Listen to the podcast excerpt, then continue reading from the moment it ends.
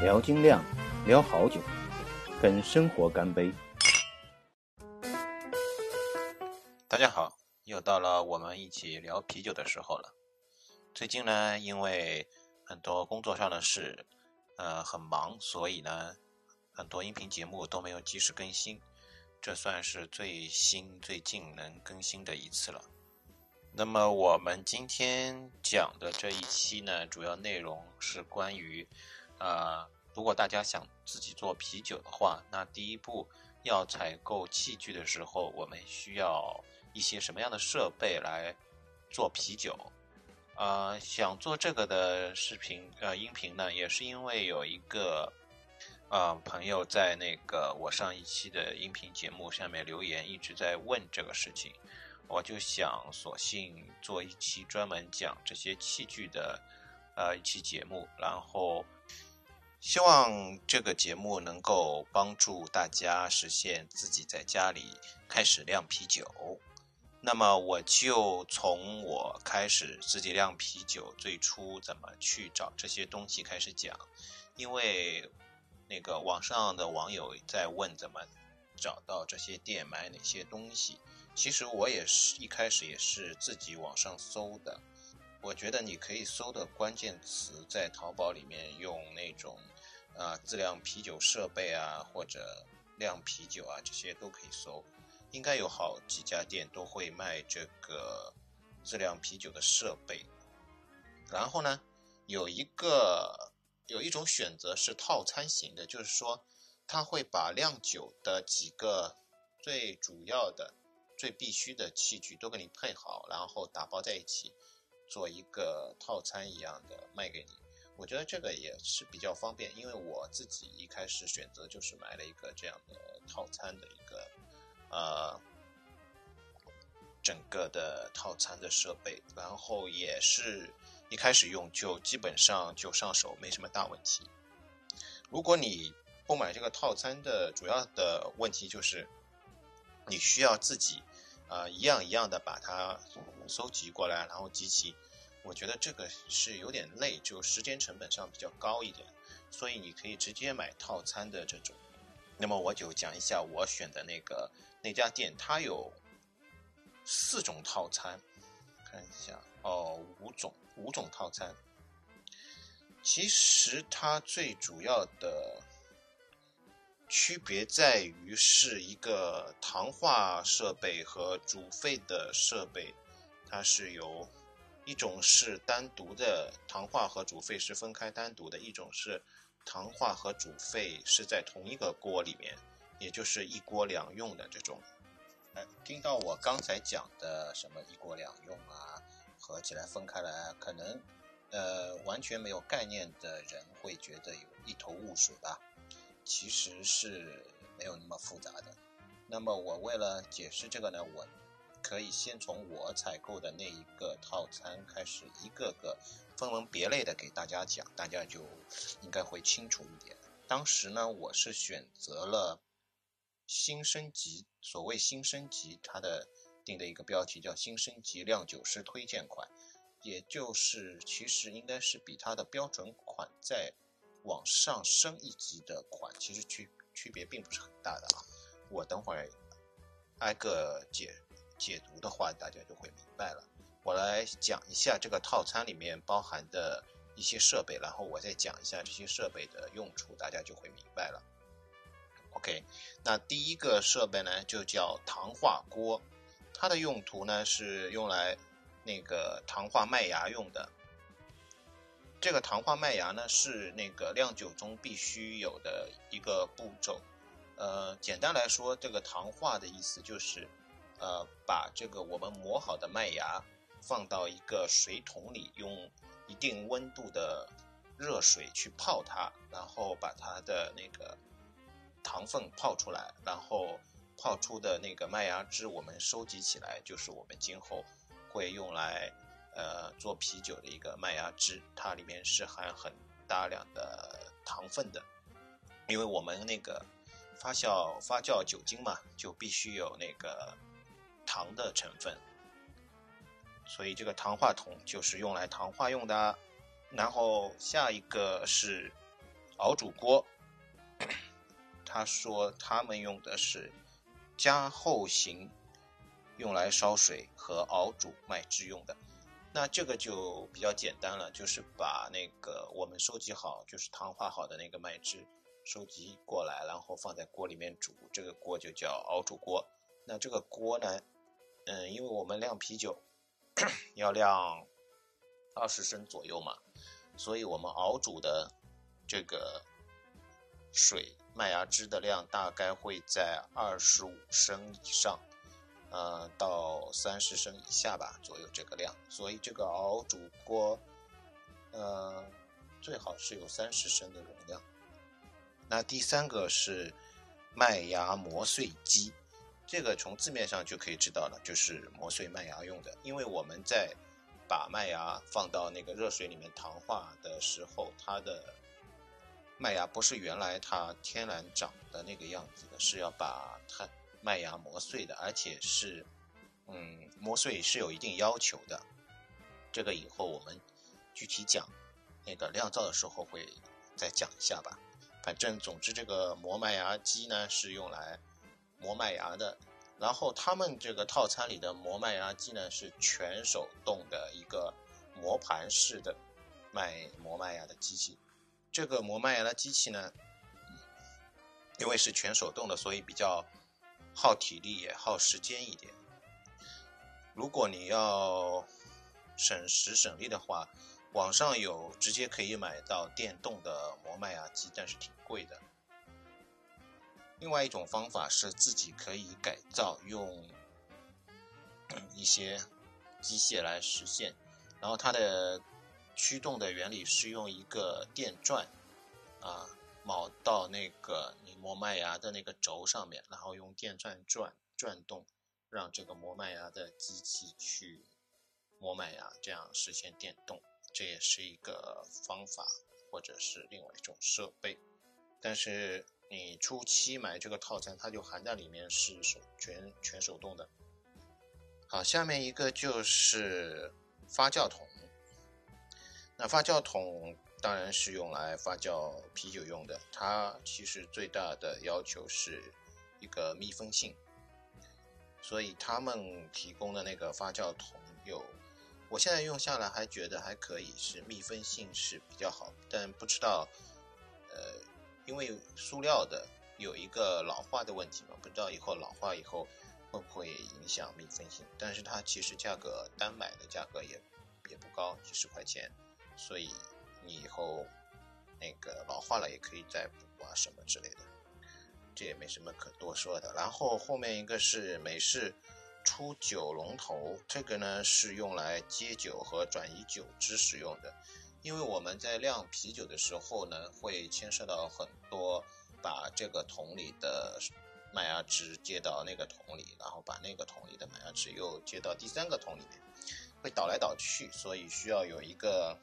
出出水的一个龙头或转转接这些水的一个装置。好，下一个是排气装置。排气装置呢，它这个套餐里面写的很细，还分了排气装置一、排气装置二。实其实际上这两个东西是连在一起用的，都是一个排气装置吧。它是这样的，它是呃下面有一个硅胶塞，硅胶塞呢里面转了一个孔。那个孔呢是插那个排气阀的，嗯，这个套餐里面接的一个排气阀是三片式的水分排气阀，这个三片式的水分排气阀是一个圆柱体的，然后一个大的圆柱里面有一个小的竖起来的一个圆圆柱，但是都是镂空的。但是呢，它不不顶到顶的，然后在上面再盖，中间再盖一个圆的盖密封的盖套子套在上面，然后把水淹过这个淹过这个套子这里，但是不要盖到最里面的那个圆柱体，这样子就形成了那个一个只能向外排气，不能外面的空气接触不到里面的一样。一个这样的单向排气的一个装置，这个排气阀主要是接在那个发酵桶上面的，因为我们发酵的时候呢，会有很多二氧化碳排出来，所以需要有一个排气阀排气。但是同时呢，又要保持它的密封性。呃，这个密封性就是为了不让这个里面的酒和外面的空气接触，呃，避免它被那个污染和氧化。所以我们会用到这个呃排气阀的装置，这也是必须要有的。然后第八项是食品级硅胶管、虹吸管、麦汁转移连接管，这个也是跟前面的龙头是一样的，是用来啊转移这个麦芽汁的时候用的。这个大家养过金鱼啊什么的就应该知道，有一个虹吸管一吸，然后把这个管子里的水就接出来，接到另外一个容器里面，这个是也比较简单。然后第十个是食品级洗耳球，这个其实就是配合之前的那个软管使用的，就是用这个洗耳球吸这个水实现这个虹吸的效果，这个也没什么可多说的。呃，第十一项是精密过滤网（括弧一百二十目的），这是一个应该是尼龙材料的一个过滤网吧。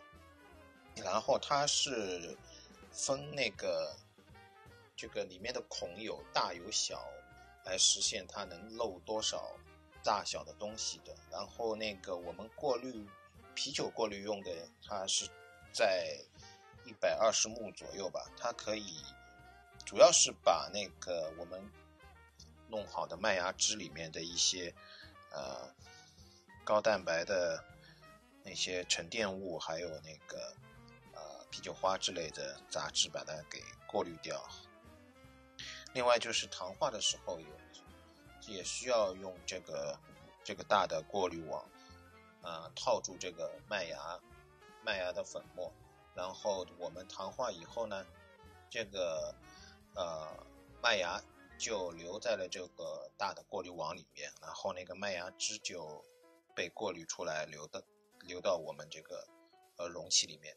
实现我们对麦芽汁的收集，所以过滤网也是必须的。后面一个是电子温度计，电子温度计是因为我们在做啤酒的时候，嗯，包括糖化的时候、煮沸的时候，嗯，还有那个叫什么洗槽的时候，都需要对温度有一个精确的把控。啊，包括之后还有发酵啊，什么都都会牵涉到一个温度的问题，所以电子温度计是必须的。它是一个带有探头的一个温度计，然后把这个探头它有一个很长的线，呃，把这个探头扔到锅里或者哪里，它就会测用这个探头测到温度，然后这个线连接的另一头是一个液晶的显示器，就会显示温度。是多少度啊？这个用过的人应该很清楚，就是这样一个电子温度计。下面一项是糖度、麦芽度、麦汁比重的测试剂，这个其实是用来我呃酿造的时候来测试我们收集的麦芽汁的糖度，以及我们发酵完了以后一个糖度，然后通过这两个。啊，糖度对比来算出我们最终的酒精度。嗯，同时我们那个，如果我们自己酿啤酒的时候，如果是按照某一个呃配方或者某一类别的那个啤酒去酿的话，它都会有一定的那个指定的一个糖度范围的。所以我们要看我们的糖化成不成功，就看我们自己糖化出来的那个糖度有没有达到这个。配方也好，或者是这个风格要求的那个糖度的计量。后面一个是大号量筒，这个是用来测量水的容量的。这个也没什么好讲，因为我们在那个酿造的时候放多少水烧开，放多少水糖化什么的都需要测量的，所以要用一个量筒。那么后面还有什么酒瓶刷毛毛刷？这个是洗瓶子用的，但是我从来没用过，因为我后面又补了一个其他的洗瓶子的器具，这个之后我会讲到。OK，不理它。酒瓶盖，这个是那个我们做完酒装瓶以后，瓶子上的那个小的圆盖子，然后是新款加厚的压盖器，啊，这个压盖器是我们是装在那个玻璃瓶里的话，会要盖盖子，所以它需要有一个加盖器。这个加盖器呢，也是手动的，靠那个手的压力把它压下去的。如果你晾的久多的话，盖这个瓶盖也挺累的。但是没办法，它现在主要还是这种手动的。后面一个是新款不锈钢冷却盘，这个要重点讲讲。这个冷却盘是不锈钢做的，然后是啊一圈一圈，有点像南方广东这种地方烧的那种盘香一样，但是它盘香是往中间收缩的，它不是往中间收缩的，都是同比例、同轴承的，这样一圈圈很紧密的绕上去。大概绕个啊，不记得得有六七圈、七八圈的样子吧。然后这个是用来干嘛呢？是用来冷却我们这个麦芽汁的。因为我们这个麦芽汁煮沸以后啊，它的温度是很高的，因为煮沸是一百度嘛。然后我们煮沸那么长时间，可能刚出来时候还是超过一百度的。那么我们在发酵的时候呢，它是有一个发酵温度的，因为我们使用的酵母它是有一个自己适应的一个温度，它可以就是有活力、存活工并且工作的一个温度区间的。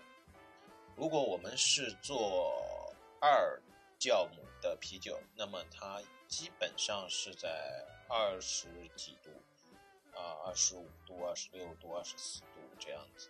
然后你就需要把起码把温度降到三十度以下吧，这样才能适应它这个二酵母的工作温度。如果你是酿造拉格酵母的啤酒，那么温度就要更低了，就要十度十几度的样子，那就可降温要更加低了。嗯，那么它这个叫快速降温的冷却盘。快速是因为我们是这个啤酒在那个发酵前，它最好这个麦芽汁啊不要很长时间的暴露在空气当中，因为这样会使这个麦芽汁氧化，氧化了以后呢，会影响这个啤酒的整个口味，所以我们要比较快速的把它冷却。呃，书上说呢，最好。是在半个小时左右，嗯，我试下来呢，如果是不是夏天的话是可以，尤其是冬天是可以实现。但是如果本身室内温度高的时候，这个半小时就非常非常困难，因为你比如夏天本来本身这个室内温度就超过三十度了，要把它降到三十度以下。是很困难的，所以我还会加一些辅助的东西来帮助它降温。也就是说，光靠这个冷却盘也达不到那么快速的一个效果啊。这个之后我们会有机会再讲到冷却这一个环节时候再聊。那么还有下面一个东西是消毒用品，其实就是两三片那个消毒消毒消毒片，嗯。这个消毒片呢是可以这个直接就是把这个药片投到水里面，它就溶开，它放一点时间就会消毒的。呃，这个消毒片它没有不会给你很多，因为它是一个耗材嘛。之后你如果还要用的话，需要去买这个消毒片。那么我后面使用的不是这种消毒片，而是另外一种。消毒液那个比这个要方便一点，所以我就基本上不用这个消毒液了。之后我会再讲到这个消毒剂的。还有一个东西是电子秤，电子秤是因为我们很多这个麦芽也好，啤酒花也好，这个都需要来测测量它的那个重量，因为每个配方是用多少的这个麦芽，多少的啤酒花都是有一定。要求的是要在指定的一个一个这个重量范围内才比较好合适的，所以我们需要有一个电子秤来测一下那个重量。后面一个就是所谓的详细电子教程一份。嗯，实际上我用下来，它这个教程其实就是一个视频教程，基本上。然后呢，你买了他的东西以后，你可以在网上 QQ 啊什么之类、微信啊之类跟他聊。但是因为他是商家嘛，他的反馈不可能是那么呃及时和每时每刻的，所以说还是最好是自己。预先有一个基本的了解再去做，不要等做到一半有问题再去问他们。呃，后面一项就是所谓的酿酒师在线全程指导，前面已经讲过了，这个在线的这个还是有一点风，也有一定风险的，它不可能二十四小时服务的。还有还有一项什么技术服务。就是什么，不管多长时间，只要你有酿酒方面不懂，我们会提供免费的指导服务。我觉得这就是一个噱头吧，这个，呃，实现起来也是有困难的。如果你一直不买他家的东西，他真的会理你吗？我我保持一个怀疑，所以还是要靠自己多摸索、多看、多想。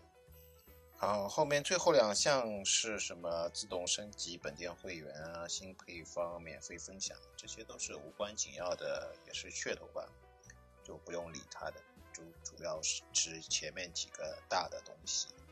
呃，简我简单来说，一个最主要的大的东西就是一个糖化锅，一个熬煮锅，一个磨磨麦芽的机器，然后是发酵桶。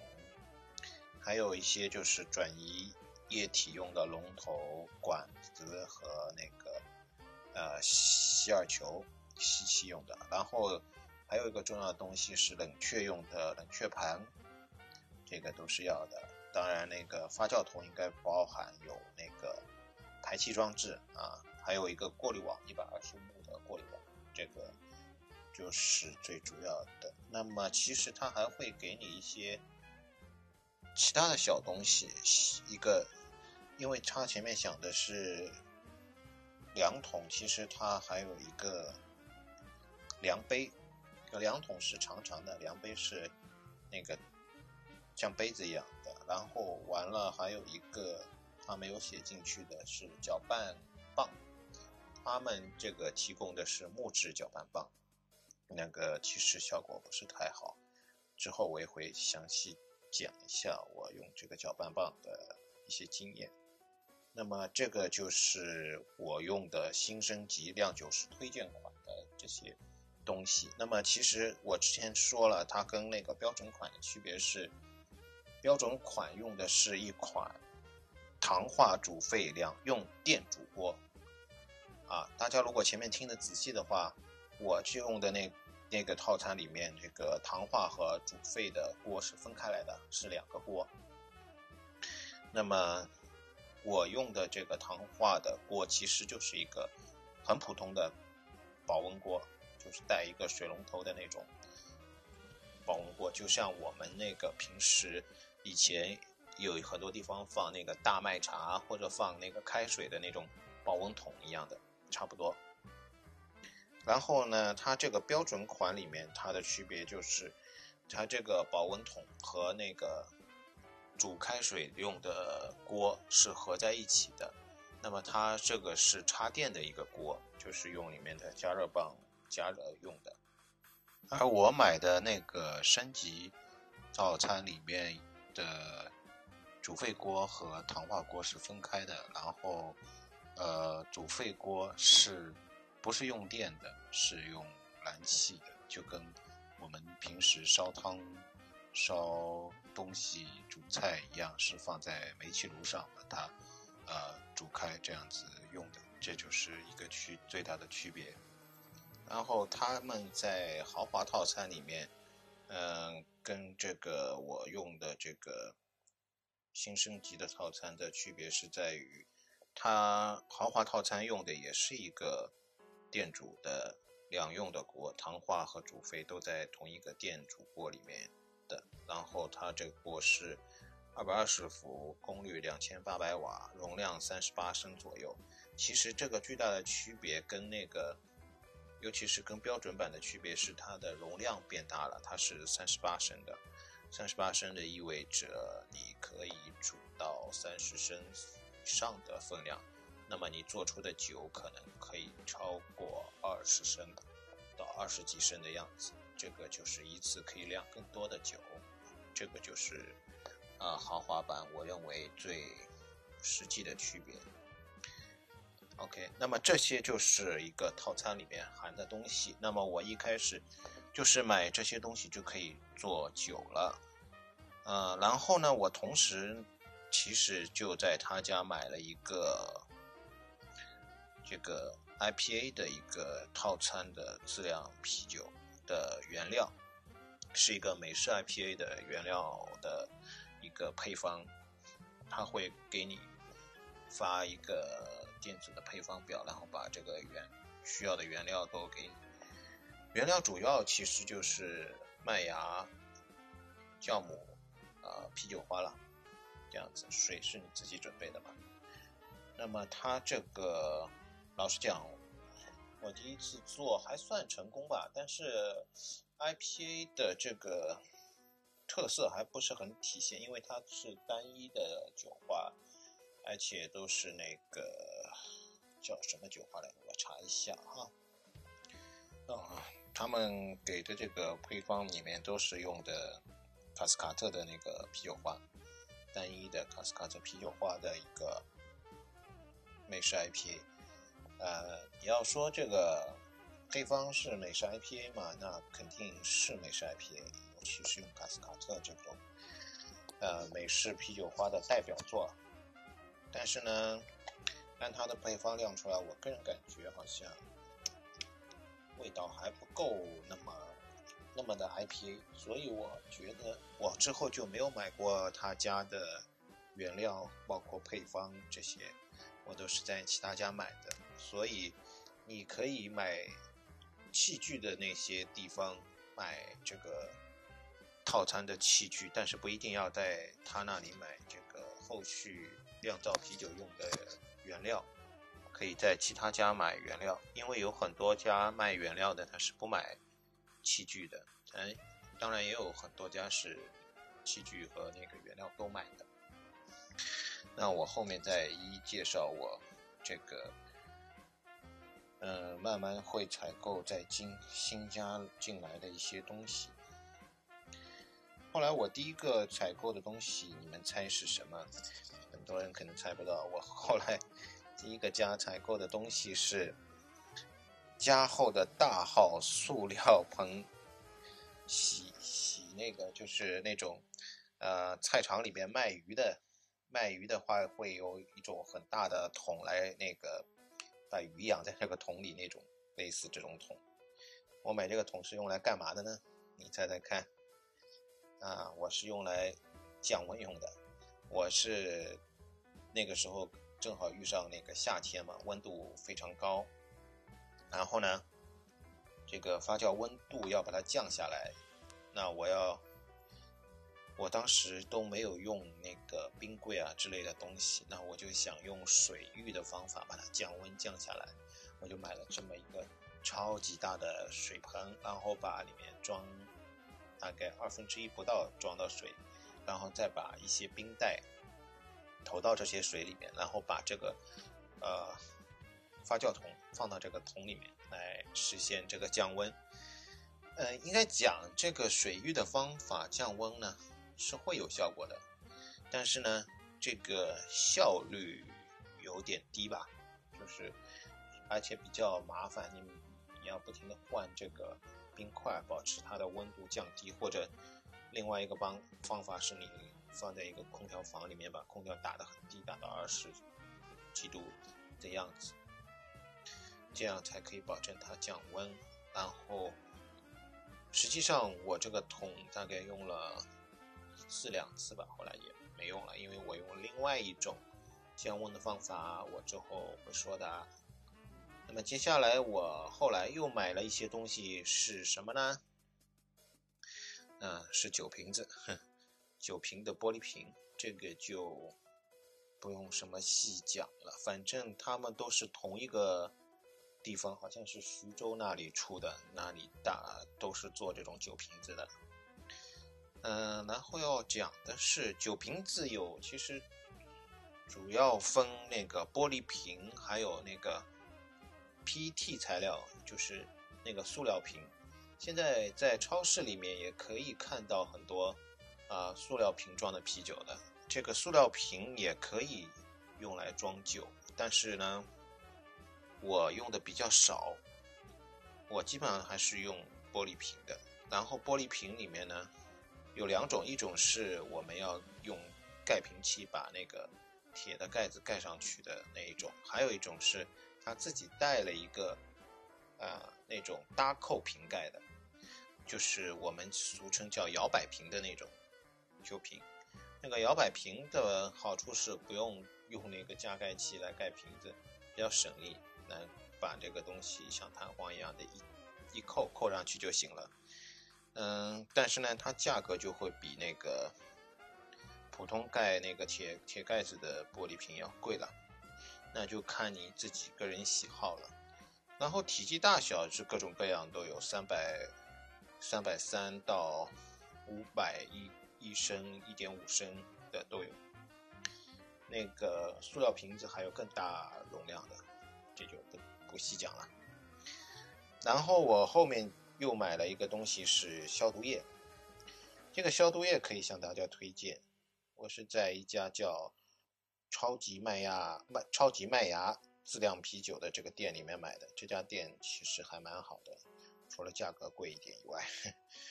然后它这个免洗的这个消毒液呢，它的英文名字叫 Star Sen，这个。我们这个啤酒圈里面喜欢叫它那个双 S，因为它两个开头都是那个 S 的。这个消毒液呢，它是呃按一定比例配到这个水里面就行了，然后它可以直接你用来消毒你的任何器具，而且大概泡十五秒，他说就可以了。然后这些器具呢，消毒完你不用再去冲洗它的，可以直接用来酿酒。因为它这个好像是生物消毒的方法，然后呢，这个消毒液里面的东西，据说还可以给那个酵母吃掉，等于是一种酵母的营养液一样的。所以这个酵呃这个双 S 的那个免洗消毒液就是非常方便的，而且它可以反复用的，就是你用完一次以后，你把这个消毒液再收集起来，下次量还是可以用的。好像说，只要它的颜色没有变化或者没有什么异味出来，就是一直可以用的。我大概都会用到三四次再换掉的。然后这次疫情的时候，我也经常会把这个消毒液用来消毒用，还是非常方便的。那后来呢，我又买了一样东西，这个东西就比较特别了，是。一个温控器，这个是干什么用的呢？也是用来降温用的。它这个温控器呢，是接在你某一个制冷的一个设备上的，或者制热的也可以。反正就是你要么是加热的，要么是降温的，这个机器它都可以用来用。那个我用这个温控器呢，是接在我一个呃。因为我家有两个冰箱，就接在一个不太这个装吃东西的一个冰箱腾出来，作为一个降温用的器具。我那个冰箱是立式的那种家庭用的冰箱嘛，我就等于把上面冷藏的那个呃一个柜子腾空，正好可以把那个发酵桶放进去。完了呢，再把这个冰箱的插座插在这个温控器上。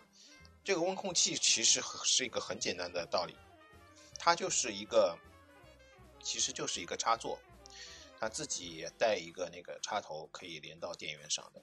然后它呢会是有一个电子的显示器，然后你可以在上面设置这个插座通电的一个温度范围。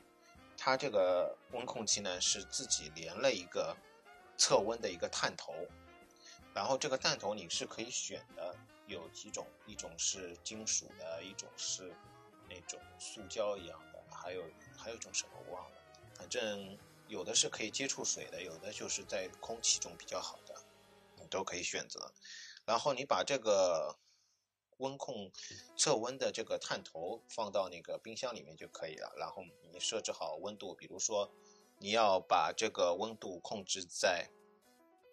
二十四度，那么你就让这个冰箱到了二十五度的时候就启动，到了二十三度的时候就停止启动，就等于是到了二十五度的时候你就让这个插座通电，然后到了二十三度的时候你就让这个插座断电，那这个冰箱就不不那个不通电，不通电它就不工作，就不降温了嘛，就是这样一个简单的。方法来控温的其实也很简单，这但是你要用这个东西呢，前提是你要有一个制冷的设备，或者嗯，如果是北方冬天太冷的话，用一个制热的设备啊。啊，应该北方冬天也用不着这个东西，因为有暖气，好像也不用这个东西，一般都是制冷用的。那你就需要有一个冰柜，或者反正是有一个制冷的设备，能够腾腾出来，然后连上这个温控器，就可以控温了。那有了这个东西以后，我之前说用到的那个大水盆就再也不用了。OK，买了这个东西之后呢，我又买了一本书。这个呃，有网友也问到了。之前的专题里面也问到了那个这个看什么书的问题。那么我自己看的书是叫《自酿啤酒圣经》，名字就叫《自酿啤酒圣经》啊。然后封面上面是一个呃一杯这个看上去应该是像 IPA 的酒，然后是下面都是那个啤酒花的那个植物的那个花，然后是美国人写的。这本书是非常专业，而且很详细，然后每个细节应该几乎都会讲到，而且非常深入。但是有一个问题是，它是比较怎么讲，非常科学化的一本书，然后有很多生物化学上面的一些知识或者理论或者要计算的部分。嗯，有时候看起来还蛮累的，但是只要看懂了，会对你这个酿酒提供非常实际和准确的指导。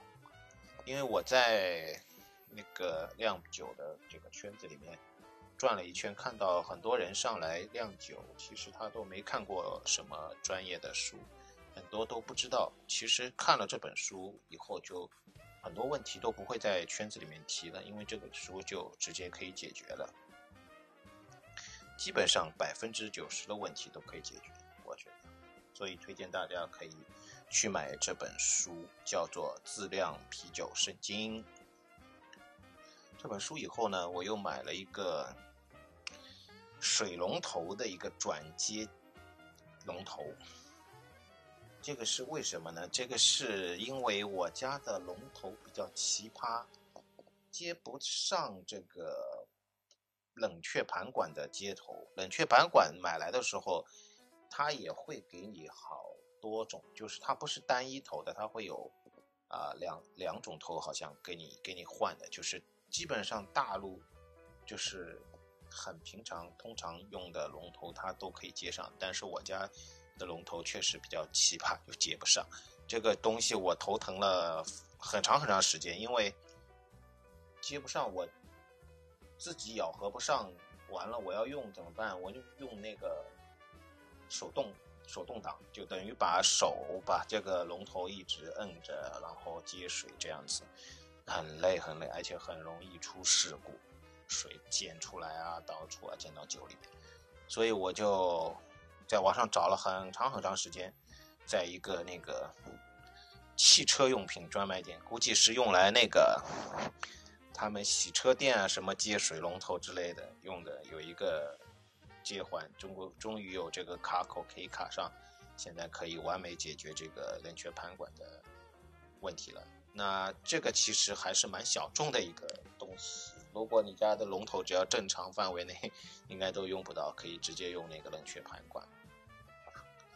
完了这个之后，我就开启了真正的自酿的一个历程，然后我就去了那个超级麦芽自酿啤酒他们家买了那个朋克 IPA 的配方。那个朋克 IPA 的配方，我我觉得它是，嗯，这个老板是应该自己酿过，然后。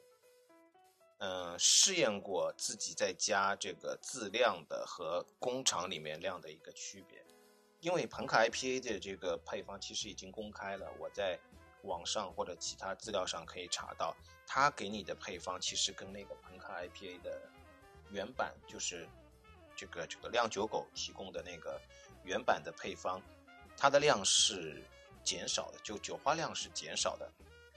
我一开始就是用它的这个这个超级麦芽家的那个配方量的时候，做出来是挺好的。然后之后我就发现了那个原版的那个配方，我一看，诶，它酒花的量应该是加倍、加倍再加倍啊，怎么他给我的配方会减量呢？我就想，我我一定要试一下那个原版的配方，我就按照原版这个配方的量配了。配了一次，做出来那个酒非常非常的苦，我也不知道为什么会那么苦，可能就是质量跟呃他们酒厂工业大机器生产上可能是有区别，就是用他们那个量做出来酒会很苦，苦到什么程度呢？我给一个朋友喝，然后那个朋友说像喝中药一样，当然这个香气是。比之前那个要重很多，但是你得到这些香气的同时，它也会得到一个非常苦的一个口味。后来我就明白了，这个是不能完全按照他们官方提供的配方，在自己酿的时候还是要适当的减少那个酒花量。后来我就减少适当减少的酒花量以后，得到了一个比较平衡的结果。所以我说，嗯，超级麦芽家。提供的这个配方呢，还是比较适合自己家庭那种小作坊式的酿造的。OK，这个就是买的一个配方。然后我又去慢一家叫慢品啤酒的店买了一些这个酵母扩培的瓶子，然后是。干头酒花的这个袋子，还有这个是，主要是这两个。这两个东西呢，是因为我这个晾过几次以后呢，我感觉是可以升级了。买干头的袋子是为了在酿造的时候干头啤酒花，比如你。做前面提到的那个朋克 IPA，它就需要干头啤酒花的。这里解释一下，干头啤酒花的意思是，我们通常以前最传统做啤酒的方法，那个啤酒花是放到麦芽汁里面一起煮的，啊，煮一个小时，煮三十分钟，煮十分钟，这样把它煮煮开来的。嗯，后来 IPA 这种啤酒做的时候呢，会大量用到一个。不放到里面煮开，直接把等那个麦芽汁煮沸以后，把这个啤酒花投到这个冷却的那个麦芽汁，有有很大部分是等这个麦芽汁发酵完了以后，发酵成熟了以后，其实已发酵成熟，其实已经是那个酒了。等它发酵好以后。再把这个发酵罐打开来，把那个啤酒花投到这个麦芽汁里面，这就叫做干投。这样可以得到更多的那个啤酒花的香气，而不增加那个啤酒的苦味。这是为什么？是因为那个啤酒的苦味是来自啤酒花，但是它主要的是因为这个啤酒花被加热了。它啤酒花加热的时候，它里面含的一种阿尔法酸。受热以后就会产生这个苦的味道，所以你不给它加热的话，它就不会带出这个苦味。这个就是一种在增加它香气同时不让它的苦味上升的一种方法，就是干头。OK，所以要完成这个使命，我就用了，我就买了那个干头的袋子。它这种干头的袋子，现在主流的是有那种纱布，还有这种尼龙的。嗯，我感觉是尼龙的好一点。另外一个是，最好你有一个很重的东西，可以跟着这个干头袋一起扔到那个麦芽汁里面，这样可以让它沉到底下。因为那个你放酒花什么，它比较轻，容易浮在上面。啊，这个是一个小细节，有没有也不是太紧要。那么我还买了一个那个扩培用的这个瓶子，扩培用的那个收集酵母的一个瓶子，这个是用来这个收集酵母用的。收集酵母就是为了这个扩培，因为酵母是一个生物生物体的一个东西，然后它可以。嗯，理论上是反复收集，然后再反复用，只要它不死掉就可以。所以需要一个瓶子来收集它。这个之后会详细讲这个酵母的扩培啊，收集这个可以专门讲一集的。OK，完了这两个东西之后，我又在漫品买了一个这个折光仪，买了一个洗瓶子的。洗瓶子的一个喷流器，买了一个不锈钢的搅拌器，还买了酒瓶的一个沥干器，后面还买了一个十升的百事桶，包括几个那个气弹，是接在这个百事桶上面。OK，我们一个个讲哈。折光仪，折光仪是测糖度用的，它是用这个这个屈光度的这个原理来测这个液体里面的含糖量的。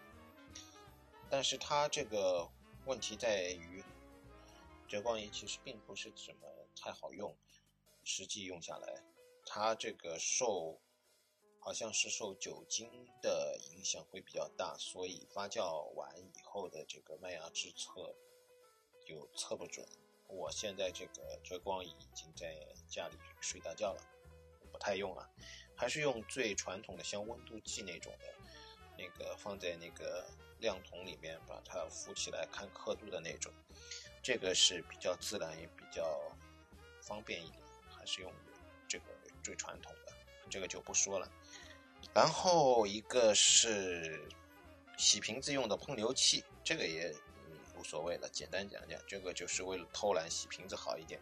这个东西是直接装装在水龙头上的，然后水一开，它就会一个这个水流就会让它加压喷出来，喷出来，然后然后你把瓶子倒过来，让它喷到啤酒瓶里面，啤酒瓶。这样就可以冲洗这个啤酒瓶啊，比较方便一点，没好说。呃，值得一说的是，我又买了一个不锈钢的搅拌器、搅拌棒。然后，这是因为我之前他们套餐里含的那个木质的搅拌棒，嗯，我那个开始不知道，然后没有做完以后没有甩干它，就是带水的，然后放在那边，然后过了一阵子。大概几天也不到一个礼拜了，再去看，啊，发霉了，因为它那个帽那个棒子用的木头啊是很松的那种，吸水性比较强的那种，所以你放在那里，如果天气潮湿的话，它就会发霉长绿毛。然后我就舍弃不用了，就用了这个不锈钢的，不锈钢的这个也很轻嘛，然后它还在那个呃搅拌棒，它那个带着一个像。嗯，炒菜用的铲子一样，它有个铲的，它有个铲在头上面，然后这个铲上面是有一一个个孔镂空的，有利于这个你搅拌的时候让它这个水的阻力小一点。嗯，后面有一个东西实用器具，我买的是那个酒瓶的沥干器，就是呃，它像一棵树一样这样长的，然后上面有一个个树杈一样的，然后你可以把酒瓶放在这个上面，这个也是可有可无的。你如果喜欢这个把酒瓶插在上面就可以买，它可以是那种分拆组装型的，可以一层层加上去的。啊，重点讲一下，我又买了那个百事桶，百事桶。还有一种桶叫可乐桶，百事通可乐桶其实是一种不锈钢的那个酒桶，啊，也可以说是不锈钢的装那种所有带气的液体的那种桶都可以。为什么叫百事通可乐桶？因为它是最早是其实是百事可乐可口可乐他们公司用来装可乐的桶。可乐我们都知道也有沙口感，因为它也是碳酸化的一个饮料。其实跟那个啤酒最后碳酸化的那个步骤是很相近的，所以他们这种桶也是需要一定承压能力，然后可以密封，所以用这个桶来装啤酒也是非常合适的。我们后后来就把这种桶习惯上叫百事桶可乐桶，因为百事可乐和可口可乐用的这个桶虽然原理是一样的，但是他们在这个卡口上。的这个设置又不一样，所以呢，为了区分这种两种卡口，所以就叫它百事桶可乐桶。除了这种不锈钢的那个这个这个可以带压的桶百事桶可乐桶以外，现在还有那种叫它欧式的桶，反正还有一种桶是那种另外一种桶，也是用来装酒。然后这种桶，总之是你可以在外面加压，装上那个二氧化碳的气瓶，也可以装小的那个气弹，也可以通过加压把它这个酒从那个酒头里面打出来。你在那个酒吧里面喝那种鲜啤、生啤或者叫扎啤，就是看到有个酒头，啪把那个鲜酒放出来了。其实它酒头下面还会连连着一根管子，这根管子就是接到哪呢？就是接到这种百事桶、可乐桶上面。然后他们这个外面肯定是有一个气瓶或者是气弹给它加压，然后通过这个压力从管子里面放出来这样子的。然后这个桶除了打酒、储存酒、把酒打出来以外，其实际上它还可以做一个呃取代。我们最后碳酸，那个啤酒碳酸化需要放糖嘛？最后就是二次发酵的时候放糖，通过那个糖的转换产生二氧化碳，那个让它碳酸化。这个如果用了这种桶呢，就可以不放糖，直接把发第一次发酵完的酒装到桶里面，然后在一定的低温的条件下打二氧化碳进去，直接让二氧化碳溶在这个。酒液里面实现碳酸化，就是说这种桶通过一定的设备可以实现二发，不用糖的二发。这个在后面有机会再详细讲。这个买这个桶呢，一般你都需要配这个气弹用来打气，然后再配一个酒头用来出酒。这个桶其实有一。一堆东西可以讲了，以后有机会再讲。嗯，之后我又在一个叫 Beer Brew 的自酿啤酒设备的店里面买了这个干头酒花的袋子和那个装瓶的盒子。这个就之前有的讲过了，干头袋和装酒瓶的盒子也没什么好讲的，就是装酒瓶的。然后。OK，我之后又发现了一家叫多姐自酿啤酒用品店的，这家店也不错，可以推荐给大家。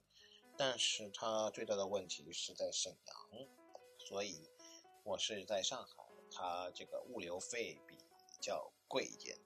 如果是北方的朋友，就可以享用他们家的服务了。